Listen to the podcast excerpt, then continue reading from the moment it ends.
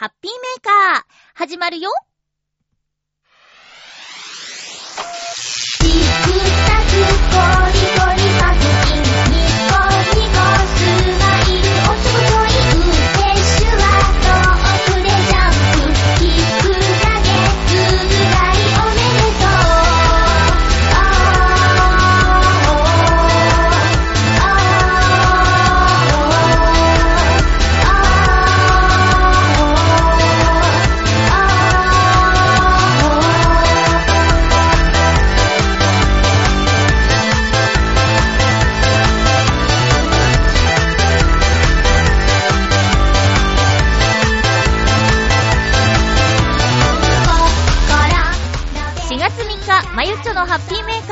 この番組は、ハッピーな時間を一緒に過ごしましょうというコンセプトのもと、ちょあへよ .com のサポートでお届けしております。新年度が始まって1回目のハッピーメーカーです。変わらず、やっていきたいと思います。最後まで1時間、よろしくお願いします。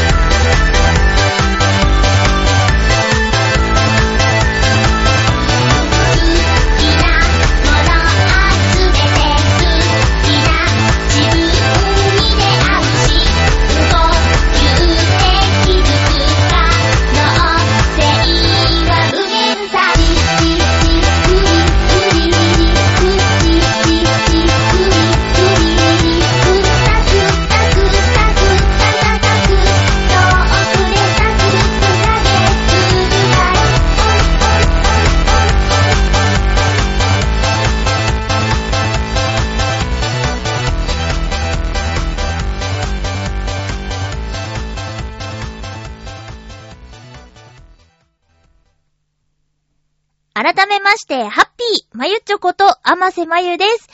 今日はですね、あのー声は多分、いつもとそんな変わらないとは思うんですけど、なんか、炎症？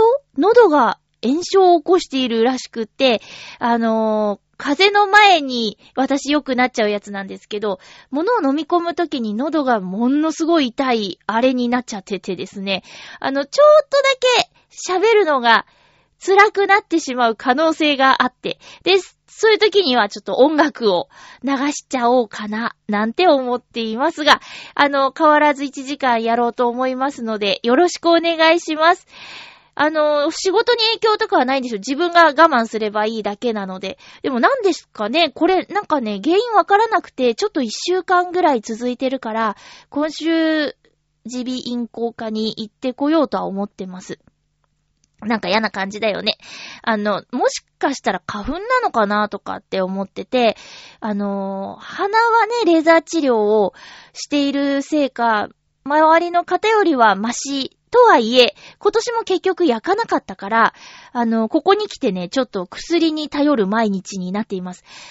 去年も言ったような気がするんだけど、来年は焼かなきゃいけないだろうなって。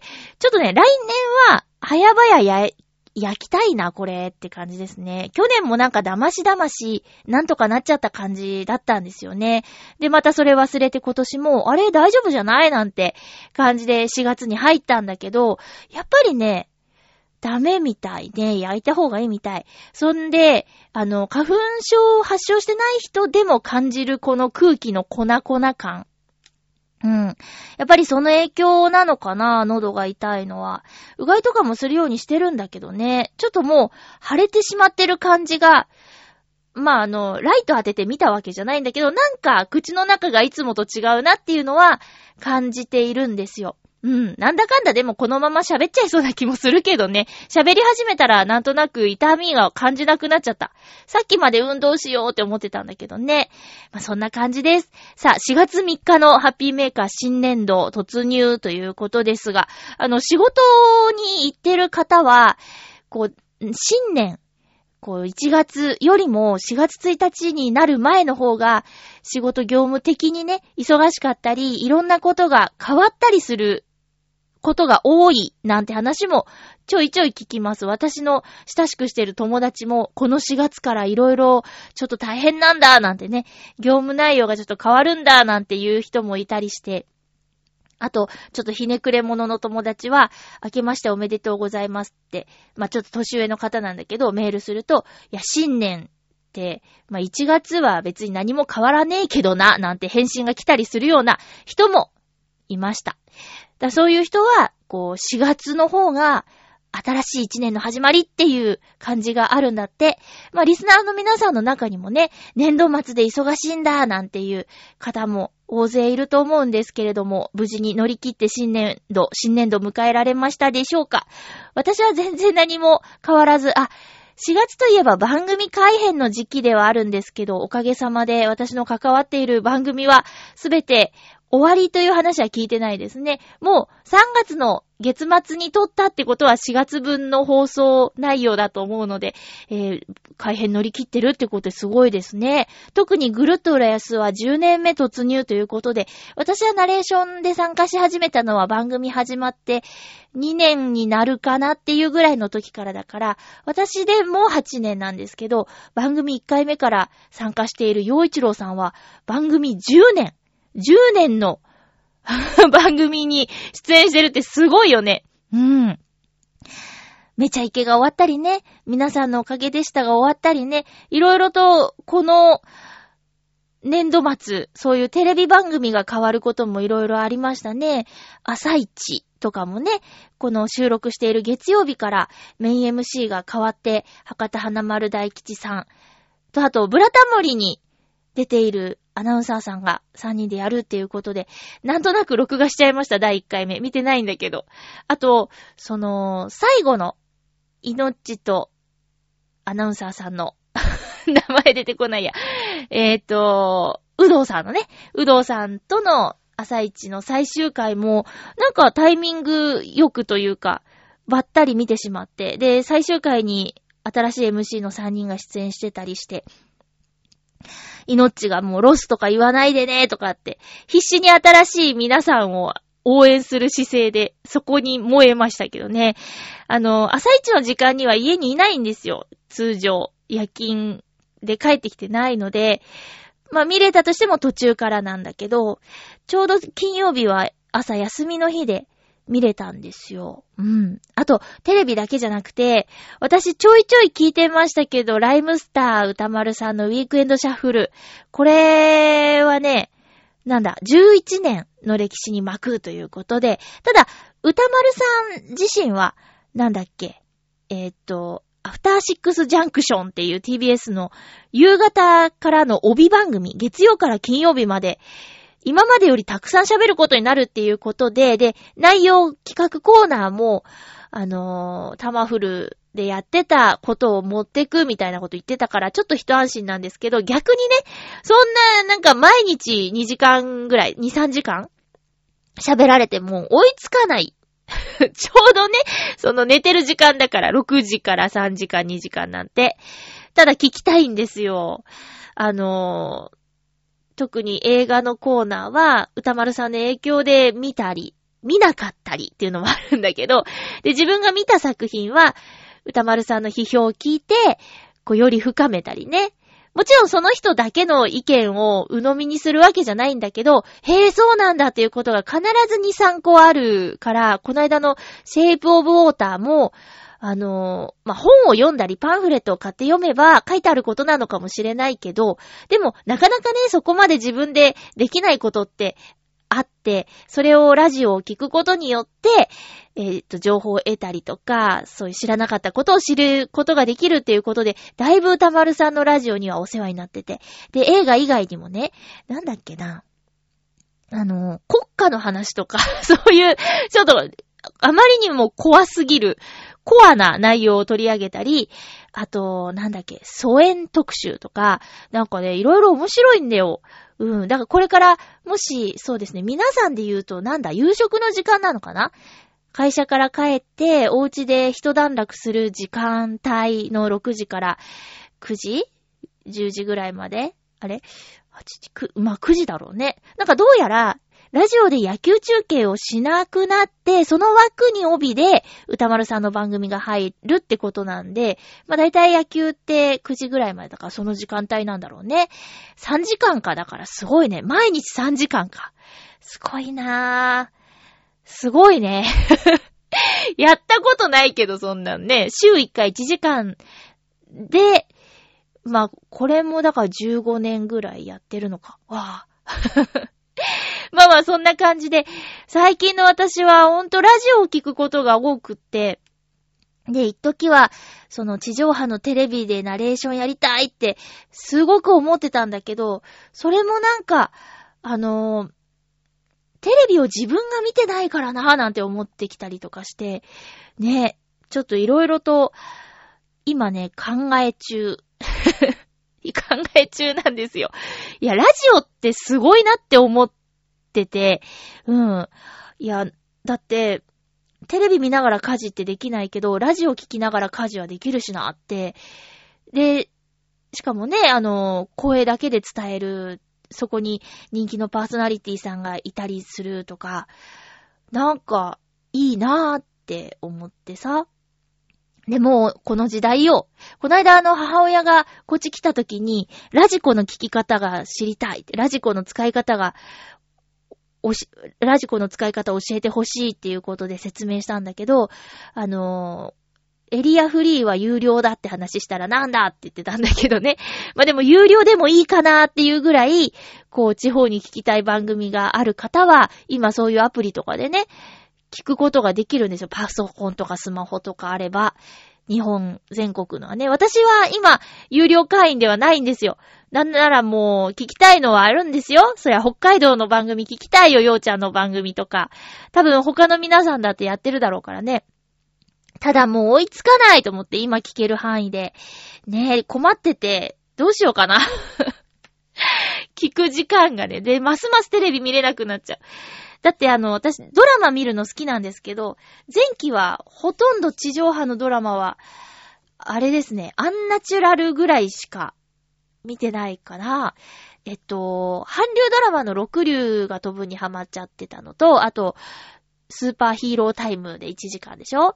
あと、ちょっと朝ドラは途中で見るのをやめてしまったけど、一応撮ってはあるんだよね。ワロテンか。うん。そんな感じだったんだけど、それでもね、やっとだからね。あの、広瀬すずちゃんのドラマのあのねは、録画したまま1話も見てないなとか、そんな感じなんですよね。えー、そう、そう、新年度の話からちょっといろいろ飛んでしまいましたけど。皆さんの新年度始まりいかがですか？何か大きく変わる人もそうじゃない人も、またね、1月に立てた目標がなんとなくできてないなーっていう方も、また新規一点4月仕切り直しということで、やってみてもいいんじゃないでしょうか。頑張っていきましょう。さっきもね、ちょっと言ったんですけど、今週はね、母親が岡山から、えーちょうど桜のタイミングでね、関東が桜で色づくタイミングで、こちらへ遊びに来ていたので、会いに行ったりしてました。って言っても私が夜勤が休みの日、一日だけだったんですけど、その日は、月か、あのー東京に来て4日目ぐらいで、毎日出歩いていたらしくって、私が遊びに行った日は、ちょっと家でゆっくりしようかなっていう日だったんで、まあ、せっかく会いに行ったんだけど、ずっと部屋の中で喋ってるっていう感じでした。まあ、めったに会えないからね、そうやってゆっくりおしゃべりだけするっていうのも良かったんだけどさ。まあ、とにかくあのお、母さんはね、えー、上京してくると、おばの家に宿泊するんだけど、そのおばの家からね、よーく桜が見えるんですよ。で、それをちょっと眺めつつ、うん。えー、何話したかな？いろいろ話したからなあ、結局最終的には、あの、スマホ講座ですね。うん。撮った写真の消し方とか、そういうのをね、一つずつ、あの、私は iPhone 使ってるんだけど、あの、おばと母親はアンドロイド携帯なんで、私も、あの、知ってるわけじゃないっていう感じで触りながら、あ、ここ見たいよ、みたいな感じで、えー伝えるっていうスタイルでやらせてもらいましたけども、皆さんもね、あの、親御さんに会ったら色々聞かれることがあるんじゃないですか？優しく教えてあげましょうね。それぐらい、それは唯一親孝行かなって思ってるんですけども。あとは、そうですね。えっ、と、私は、木曜日かな？に、浦安市内の桜を見て歩きました。ちょうどその日お休みのお友達と会って、ミラコロ行って、の、富士見のレストランなんですけど、ミラコロで、えー、桜香る塩ラーメンっていうメニューがあって、それインスタグラムで見て、食べたいと思って行ったら、テーブルに置いてあったメニューにはなかったから、ちょっとお店の方に、桜のラーメンって、って言ったら、ああ、ありますよって言って、ちょっとメニュー出し忘れてたみたいで。で、それで食べたんですけど、桜の塩漬けがあったりとかしても、本当にいい香りがしてね。うん。で、すごく美味しくいただきました。で、そのラーメンを食べた後、それ富士見っていうところにあるんですけど、そのまま浦安にある桜通りという、まさしく桜並木の道をですね、満開の桜並木の道を歩いて、新浦安方面に行き、若潮公園で、えーちょっと、まあ気分だけでもっていうことでね、ほろ酔いを買いまして、ジュースの代わりにほろ酔いを買って、運よくね、ベンチが空いてて、そこでちょっと、ほろ酔いを飲みながら、あと、みたらし団子を買って、花見というか、まあ、そこでまた外で、あの、喋るっていうのをしましたけどね。いや、混んでましたよ。木曜日だったけど。まあ、春休み期間中っていうのもあるし、あと赤ちゃんを連れたお母さんとか結構いたかな。うん。で、やっと歩き始めた子たちが、キャッキャッキャーって言って、ババババってよそ見しながら走るみたいな。鳩を追いかけるバッサーなるみたいな。そんな感じで、若潮公園もいい感じでした。毎年恒例のお花見はね、タイミング逃してみんなに声かけられなくて。なんか、何曜日だけしかダメだみたいなお兄さんがいたんだけど、それがちょうど月曜日で、月曜日か、私月曜日はちょっとなーって、月曜日ラジオ撮る日にしてるからね。それで流れちゃったんですよ。残念。来年こそはやりたいんですけどね。なんか、こういう、まあ、それもね、いろいろスケジュールの問題があってなんだけど、ちょっと自分たちの年齢を感じずにはいられない理由でね、あのーそのお兄さんの親御さんがちょっと介護が必要な状態になっちゃって、月曜日以外は、離れたとこに住んでるんだけど、夜勤終わったらお家行くんだって言って、で、介護してるんだっていうことで、ああ、そうかって、10個上のお兄さんだけど、そういう年齢に親がなってきたんだなっていう感じでね、うん、なんか今まで通り、ばたり会って、朝茶でもしますか？みたいなことができない年齢になってくるのかな？なんて。だから、私のお母さんなんてね、もう60超えて、さんまさんと同じ年ですけど、あの、元気で何より、週5、6日働いてて。まあ、フットワークも軽いですからね。元気が一番ですね、ほんと自分もですけど。うん、親が元気なのはほんとありがたいことだなって思います、ほんとに。うん、そんな感じでね、ちょっと、そう、みんなでの花見はできなかったんだけど、友達とプラッと行ってきました。浦安は本当に桜が多いなと思って、で、桜も多いんですけど、私の好きなイチョウも多くって、桜並木、イチョウ並木と揃ってて、すごくいい街だなって改めてこういう季節に感じますね。まだ、なんか都内よりもちょっと遅れて咲いたせいか、まだ、まだもうちょっと見頃続いてるような気がしますよ。私次の水曜日の休みの日、あのーちょっと一人でも花見できちゃうなって 思ってるんですけどね。えー、そんな感じです。皆さんはどうです？なんか、ね、もう、お酒を飲みまくってどんちゃんどんちゃんやるようなことは、なるべくやりたくないですけどね。まあそういう飲み会もないですけど。だって、お酒を飲むとトイレに行きたくなるんですけどね。こう、外で飲み食いしててトイレ問題って結構重要だから、あんまりね、あんなガバガバ飲んでよく平気だなって思うんですけど、そういうところは、なんだろう。尊敬というか、羨ましい部類に入りますけどね。あとは、なんか今週はあまり大々的には言われてなかったですけど、ブルームーンだったんですね。えー、31日の日かな。ブルームーン。次に見られるのは2020年の秋だそうで、2年半後。なんかね、ブルームーンを見ると、幸せなことがある、なんていう、えー、話とか、ブルームーンを2回見ると、えー、願い事が叶う、なんていう話もあったりして、ブルームーンね、今年、あのー、なんだっけ、スーパーブルーブラッドムーンだっけあれの印象が強すぎて、3月のブルームーン全然触れられてないっていうの悲しいですけどね。まあまあ次は2年半後です。うん。2年半後の自分がどうしてるのか全く想像もつかないんですけど、まあ、ブルームーンの日は忘れずに空を見上げたいなと思ってます。今回はほんと桜とお月様のコラボレーションが素晴らしかったですね。見た人いるかな？まあ、ブルームーンって意識してなくても、ああ、なんか月が丸いなーぐらいで空を見た人はいるかもしれないですね。いやーもうね、喉が痛い。結構喋ってるんですけど、なんか、やっぱね、腫れてるの感じるんですよ。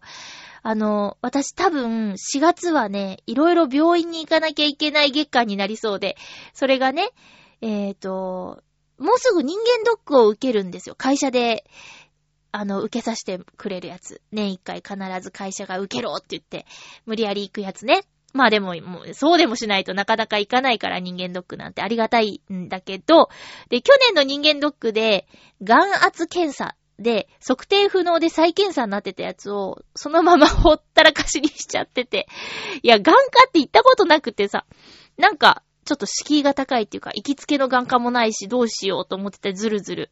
これでも、再検査ってなってるのに、行ってないで次の人間ドック行ったら怒られるんだろうなと思って、いよいよちょっと今月眼科に行かなくちゃって感じなんですけど、いや別にね、何も悪いところはないんですよ。ただあの、眼圧を測るときって、目の圧力の圧ね、を測るときって、あの、目玉に空気を入れるんですよ。なんていうの、ピュンって、ピュンって。シュンって空気をね、目玉に当てるんだけど、怖くて目つぶっちゃって測定不可能ってなって、で、次の人待ってるのになかなか測れないで私が、あ、すいません、じゃあ自分で眼科行きますって言ったんだよね。だから測定不能で、すごい、なんて言うんかな、あの、総合評価、ABCD とかってあるじゃないですか。いい人は A でね。あ、問題ない人は A。で、悪い人はちょっとあの、アルファベットが、後々へ行く H、G、H とか。それの私結構ね、それで、いつも何もなければ A とか B とかなのに、もう結構悪い感じになっちゃってて、目のせいで。それ以外は大丈夫なのに。うん。だからちょっと行かなくちゃなーって。それと耳鼻科でしょ？あと歯医者も行きたいんだよね。大変。なんか、頭のとこばっかだね。顔。頭蓋骨に全部行かなきゃいけない病院が密集してる感じがするけど。えー、喉、目、歯っていうことで なんか、なんだろう。それ以外は何にもないのに、全部頭に寄ってるっていうね。ちょっとちょ、これはもう4月中に行くしかないよ。もう、喉の件は明日にでも行きたいね。うん。じゃあじゃあじゃあお便りをご紹介していきます。すいませんね。ただ、声は別にいつもと一緒でしょ？そんなになんか変だって感じじゃないよね。うん、多分大丈夫だと思う。ハッピーネーム、青のインプレッサさん、ありがとうございます。ふつおたご紹介します。まゆちょさん、ハッピーでございます。ハッピーでございます。さて、例のカメラ屋さんのお話はお休みして、ゴールデンウィークのお話でもしようかなと思います。まゆちょさんはゴールデンウィークの予定は立てておりますか？僕は見たいレーシングカーがあって、栃木県に行ってきます。もう3月に深夜バスと宿とレンタカーを予約しました。あとは準備をするだけですのでね。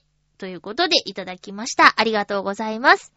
まあまあ、カメラ屋さんの話は何か進展があったらでいいですよ。そんなそんな。全然全然いいんですよ。ゴールデンウィークはね、ないんですよ、私。これ毎年なんですけど、職場が変わらない限りね。ゴールデンウィークはもう逆に忙しいです。お掃除の仕事なんでね、あの、人が集まるところを掃除してるので、休みの日になると皆さんが休みの日のタイミングで、えー、まあ、いつもよりも大変になるっていう感じですね。だからね、ゴールデンウィークはない。ただ、ゴールデンウィークで普段私が休みの日に休みじゃない人が休みになるから、そういう人とちょっと会ったり出かけてきたりできたらなとは思っています。具体的にどこに行くとかは特に決まってないなまあ、どこ行っても混んでるでしょうっていう感じでね。うん。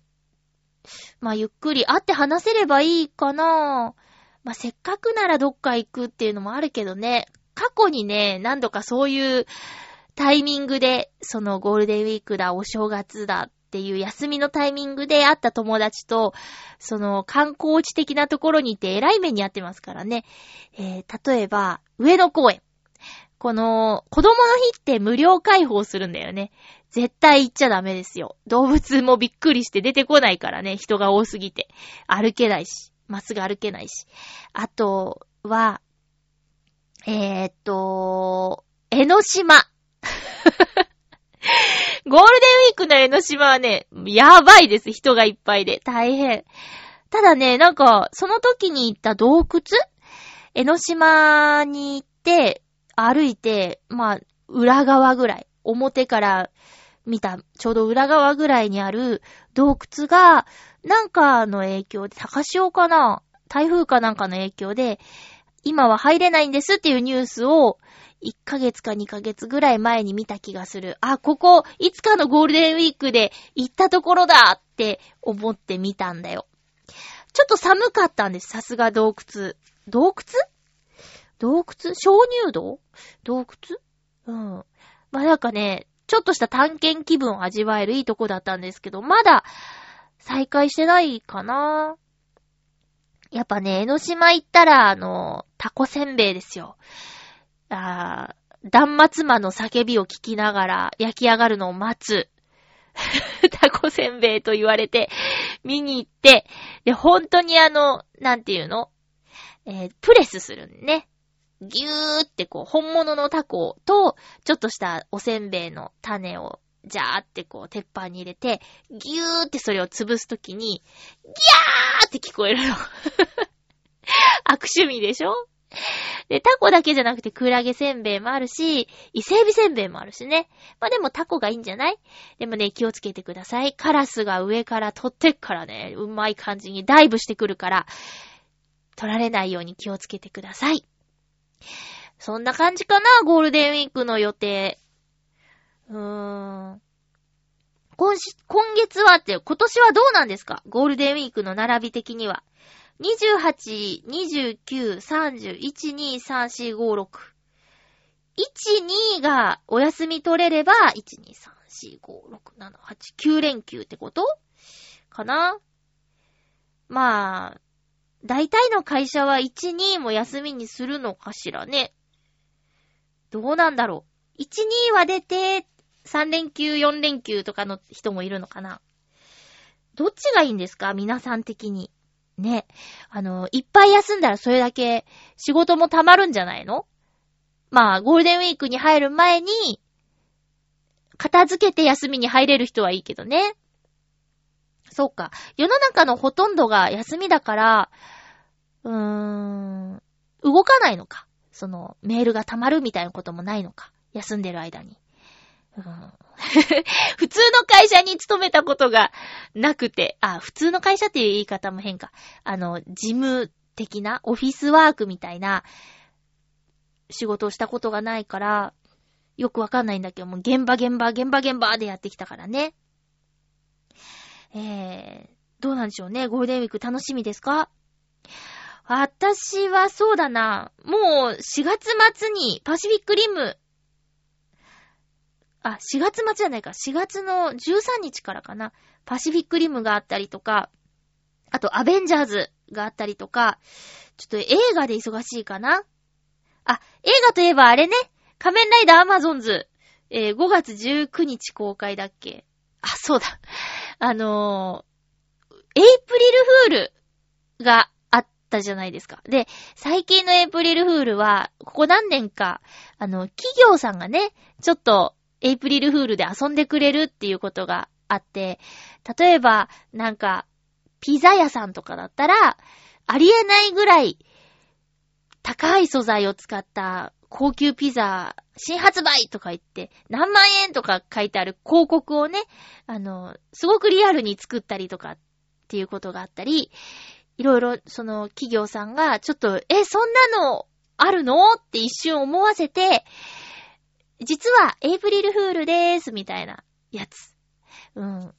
で、今年は、あんまりなんかそういう爆発的に面白いって思ったのは、他にはなかったんだけど、私の中で二つ、ちょっとツボに入ったやつがあって、えっと、一個が東京ディズニーリゾートの公式でやってたんだけど、あの、マンションの広告って、ちょっと、なんていうか、ポエムみたいなのついてるじゃないですか。閑静な住宅街で奏でる日常という音楽みたいな、例えば。全然今上手くないけど。そういうイメージで、マンション広告のイメージで、ホーンテッドマンションっていうアトラクションがあるんだけど、それにね、あの、それの広告を作る。で、動画で CM も作ってるっていうのが面白かったんです。うん。あの、ポイント1、2、3とかってあるんだけど、例えば、999人の亡霊と住まうシェアハウスタイプのマンションですとか、あの、最寄り駅から徒歩5分という高立地って書いてあって、で、その最寄り駅っていうのがウエスタンリバー鉄道っていうアトラクションの駅舎なんですよ。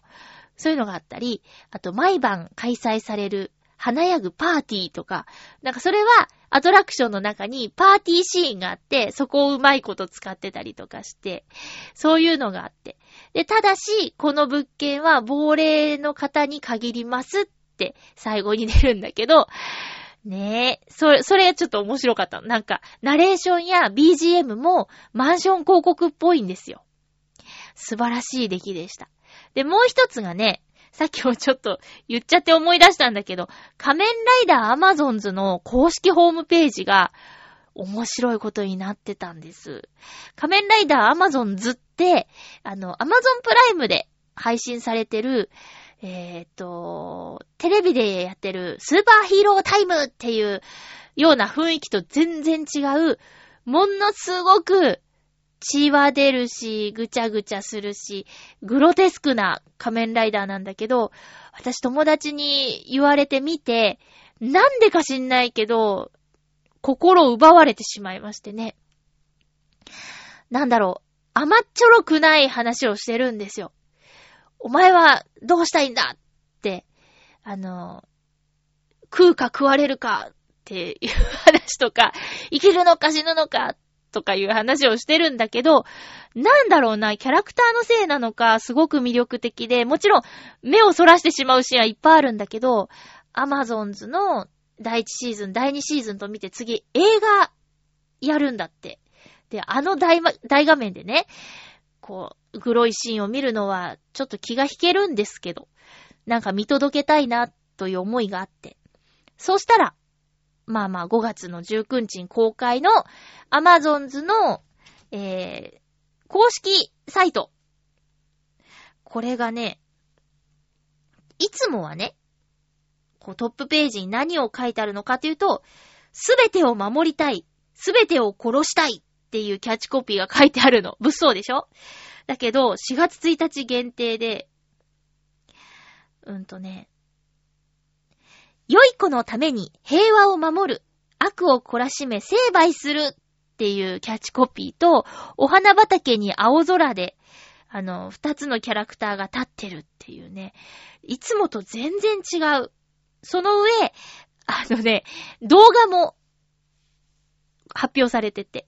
で、いつもは映画版の予告編動画がトップページにあるんだけど、エイプリルフールの日はね、多分これ YouTube だからまだ消されてないはずなんだけど、予告？はてなって書いてあるやつに主演の二人がコメントをしてるんだけど、やあみんな元気？みたいなテンションなの。それはもういつものテンションと全然違って、最終的にはキャラクターがスキップして終わるみたいな感じのやつが出てて、いや、これはね、違うからって思って。面白いなーって、エイプリルフールで頑張ってるなーって思って、楽しいなーっていう感じがしました。えー、そんな感じで、自分はね、別にエイプリルフールだからって何か嘘をついたとかそんなのはないんだけど、その日、あの、ダーツに行ったんだけど、一緒にダーツに行った子が、あの、あ、UFO って言って、空を指さして、え？って言って私、見るっていうね。なんかぼーっとしてたのか、え？どこ？って言って見ちゃったら、いや、エイプリルフールでしょって言われて、あ、そうかなんつって。もうすぐ、すぐ騙されちゃう。そんな感じでしたね。なんか気の利いた嘘をつければいいんだけど、なかなか難しいなと思って。で、その中で、あの、センスのあるいい嘘だなっていう二つをご紹介しました。皆さんもね、なんか、多分2018年のエイプリルフールまとめとか、それが過去のやつもあったりすると思うから、ちょっと興味のある方は、過去に企業さんがどんな気の利いたエイプリルフールをやってくれたのかなっていうのを見てみるのもいいんじゃないかなと思います。お便り紹介してるタイミングでだいぶ飛んでしまいましたけども、青のインプレッサさん、えっ、と、栃木県の方に行って、見たいレーシングカーがあるということで、いいね、こうまた旅行の計画を前もって立てて、ちゃんとね、もう宿も取ってあるからね、ゴールデンウィークギリギリになるとなかなか埋まっちゃって取れないでしょ？でもね、先手を打って、もうすでに取ってありますっていうことなので、あとはね、自分の準備をするだけですね。いつものカメラ持って、あの、手紙とか持っていくのかな？渡したいものとか選手さんにね。うん。お便りありがとうございました。ゴールデンウィーク、まだ1ヶ月ぐらい先かな？あるけど、楽しんでくださいね。えーっと、続きまして、ハッピーネーム、七星さん、ありがとうございます。まゆちょうハッピー？ハッピー？桜ですが、こちらは満開になっております。本日神社に行ったところ、ソメイヨシノと彼岸桜が咲いていて綺麗でした。少しばかり花見を楽しみましたが、いいものですね。それでは、ということでありがとうございます。神社と桜はまた、ベストマッチ わかる人にだけわかるやつ。えー、彼岸桜。あれ？彼岸桜ってどんなやつ？彼岸花は絵が出てくるんだけど、彼岸桜っていうのあるんだ。ソメイヨシノはね、なんか白っぽい、淡いピンクですけど、彼岸桜は違うのかな？種類がわかるなんて、いいですね。すごいね。木にね、たまにあの、書いてあるやつもあるけど、札が、あの、かかってる桜の木に限らず、樹木にね、ついてるのもあってわかりやすくていいけど、うん、そこにもあったのかな？お花見は、やっぱ、そう、したいよ。うん。別にね、歩いて、ああ、綺麗だねっていうのもいいんだけど、ちょっと立ち止まったり、ちょっと座ったりっていうのは、日常あまりやらないことだから、まあ、お子さんがいる人はね、ピクニックとかよくやるかもしれないけど、でも、桜じゃない時でも、その、レジャーシートを広げて、お弁当食べるっていうのは、いいなって思っちゃったな。たまにはやりたいなって。うん。美味しいものを外食のお店で食べるのもいいんだけど、なんか、そういう素朴な感じもいいかなって。BGM がなんか空気の感じとか、風とか、鳥の声とか、まあそうばっかりいかなくて、ブーンとか用途も入ってきちゃうんだけど、まあでもそれでも、なかなか、あの、贅沢なんじゃないかなって、ある意味ね。暑すぎてもダメ、寒すぎてもダメ、風が強すぎてもダメっていうものじゃん。外で食べるのって。だから、外で食べられるっていうのはめちゃくちゃいい気候の時だって思うので、またやりたいなーって、真夏になる前にね。七星さんありがとうございます。ほんといいものですよね。続きましては、えっ、と、ハッピーネーム、ブルーニさんからふつおたです。ありがとうございます。まゆちょハッピー、ハッピー。先週のお話、まだうちには、CD コンポありますよおー、CD を5枚入れられて、あー、懐かしいカセットテープも開けるし、あ、カセットテープも聴けるし、ダビングもできます。ダビングね。ダビング。と言っても今はたまに買った CD を聴いたりするくらいでほとんど動いていません。買い直しも考えていないし、壊れるまでしばらく今の状態ですかねということで、ありがとうございます。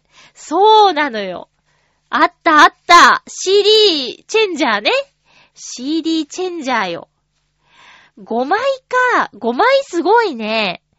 私の3枚とかだったかな。なんかあの、切り替わる時の、ウィーンガション、ウィーンガション、ガション、シュシュシュみたいなね。音がロボっぽくて好きだったけど。そうか、5枚すごいね。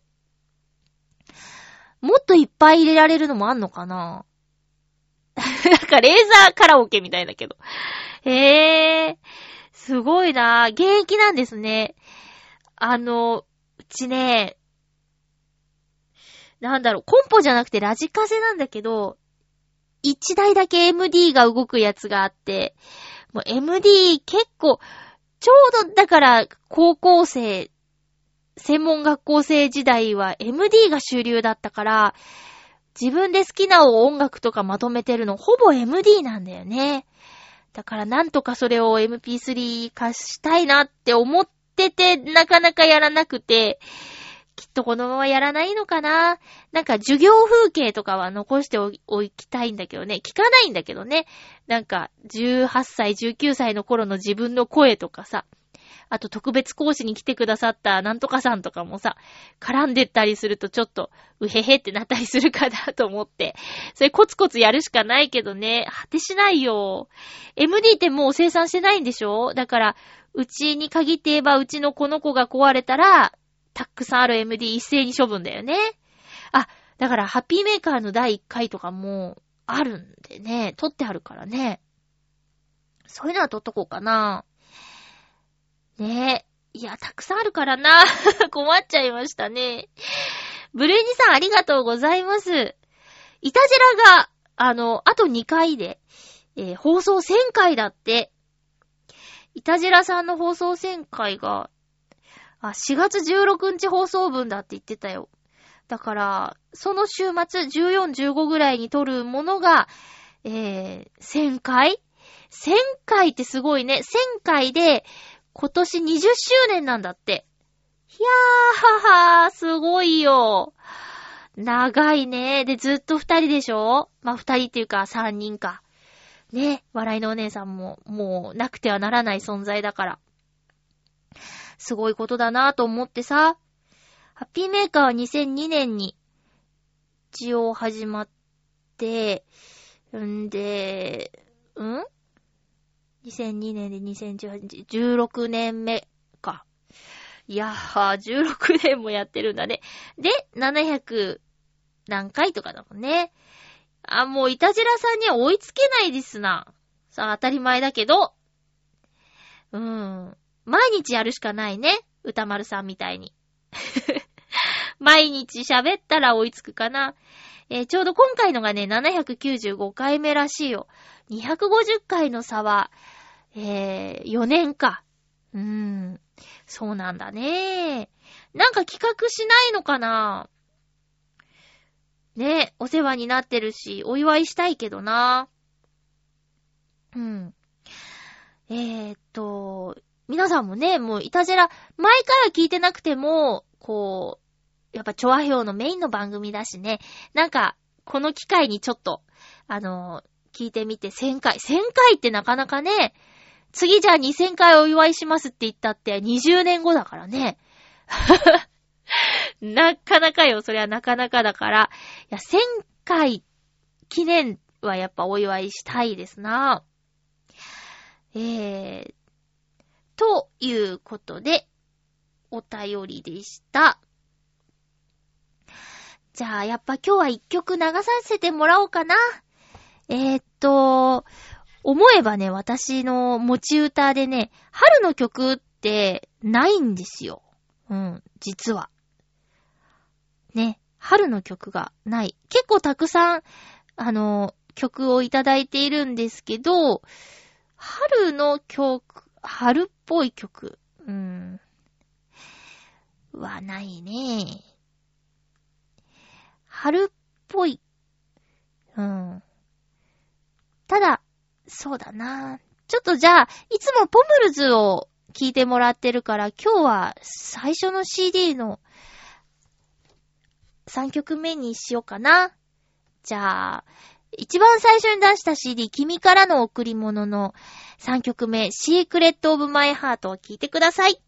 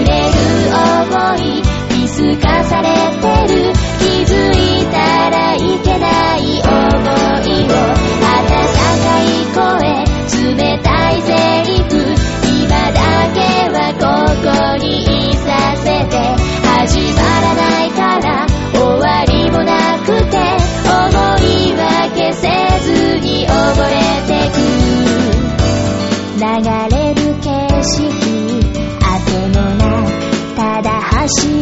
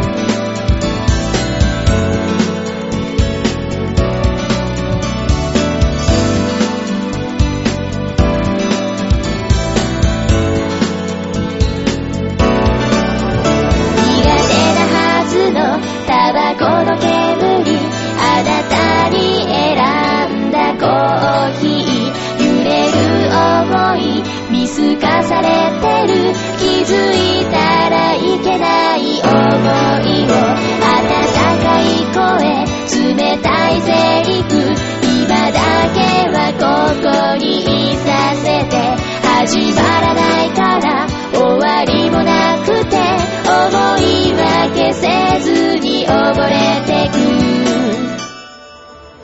星降る夜の朝焼けの中本当のあなたを探して高鳴ることを止められないよ気づいたらいけない思いを悲しみある優しい嘘から越しの日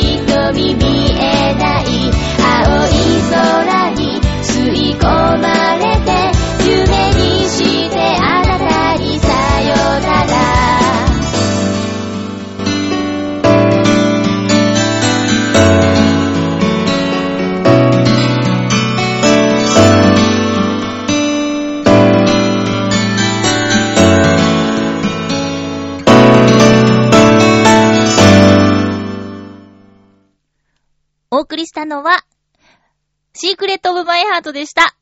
私の曲でした。こないだ、声の仕事に行った時に、あのー、えー、ディレクターさんがね、まゆちょ、こんなソフトあるんだよって言って、音声ソフト？見せてくれたんですよ。それは、文字を打ち込むと、その通りに喋るもの。で、まあ、あのーもやもやサマーズのナレーションとかもそういう、まあ、AI さん、AI ボイスみたいなやつを使ってね、えーやってるので、iPhone のアプリにも、それと同じような喋りができるものが入っていたりするんで、まあ、知ってはいたんだけど、そのソフトのすごいところが、あの、女性ボイスで4人ぐらい、こう、お姉さん、幼女、おばちゃんみたいな感じで、もともと設定がされていて、で、男の人の声も2種類ぐらいあって、さらに、速さや高さや、なんやかんやで、単語のアクセントもそれぞれ直せるから、固有名詞って難しいじゃないですか。あの、中山さんなのか中山さんなのかとかってすごいこだわりがあったりとか地名とかっていうのも一個一個変えられるソフトなんだって言って、で、まあ、制作会社さんは大きなテレビ局とは違って、もう企画から取材、打ち合わせから取材ロケ、で、撮った後の編集まで全部自分たちでやるんだけど、その時に仮ナレーション、仮のナレーションを自分で入れたりとか、するんだって。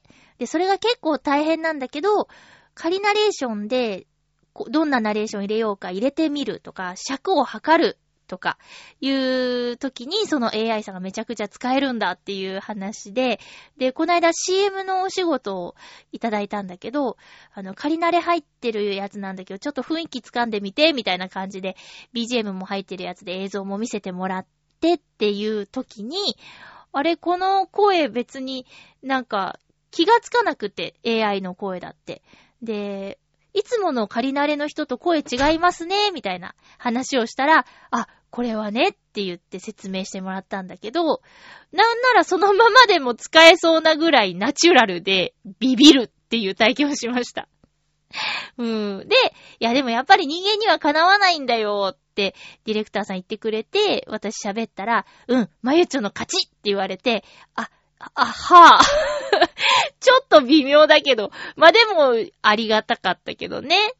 いつか、その、もっともっとナチュラルになったら、ナレーターさんって、ねえ、いや、よほど有名な、この人の声じゃなきゃっていう人以外の、ちょっとしたナレーションだったら、なんか機械でできちゃうようになっちゃうのかなーなんてね。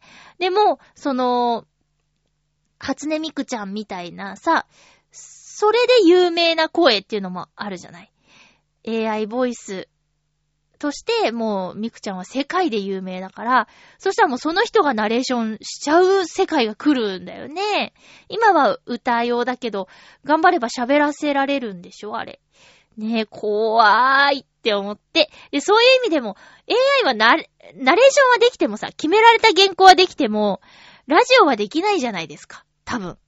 いや、それだってラジオの原稿をね、頭から最後まで全部、それではまた来週まで書けばできますよ。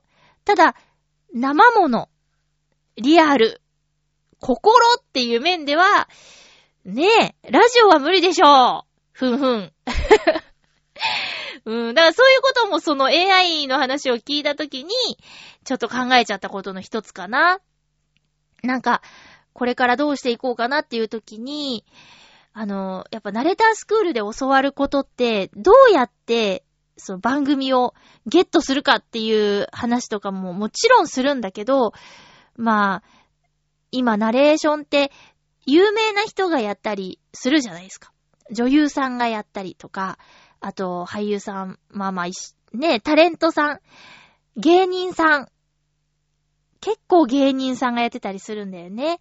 だから、まあ、無名の新人さんがそこに入っていくにはどうするみたいな話を聞いてると、うーん、なんか、なんだろう、勝ち目がないっていうか、その、うん、自分じゃなきゃできないことみたいな風に思いながらやってたけど、そう、そこに自分の場所はないんじゃないかって思って、で、そのことで悶々とした毎日を暮らすよりも、できることを一生懸命大事にやっていった方がいいんじゃないかみたいなことを考えてたりとかして。でもそれは、うーん、まあ、人がどう言うかはいろいろだと思うんだけど、自分では納得していることなんだよね、そろそろ。いや、まあ、やれたらいいなとは思うけど、今日みたいにさ、ものすごい喉が痛かったりとか、インフルエンザにかかっちゃったりした時に、もしよ、そういう地上波レギュラーのお仕事があったとして、影響するじゃない。まあ、どんなお仕事でもそうなんだけどさ。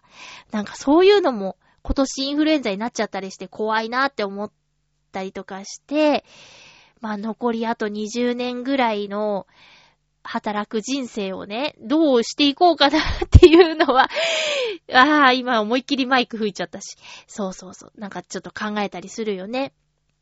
ラジオってできることって、無限だなって思ったりとか、で、もうありがたいことに、1時間の枠を、なんなら、1時間じゃなくても、1時間半喋ったって別にいいって言われてる中でですよ。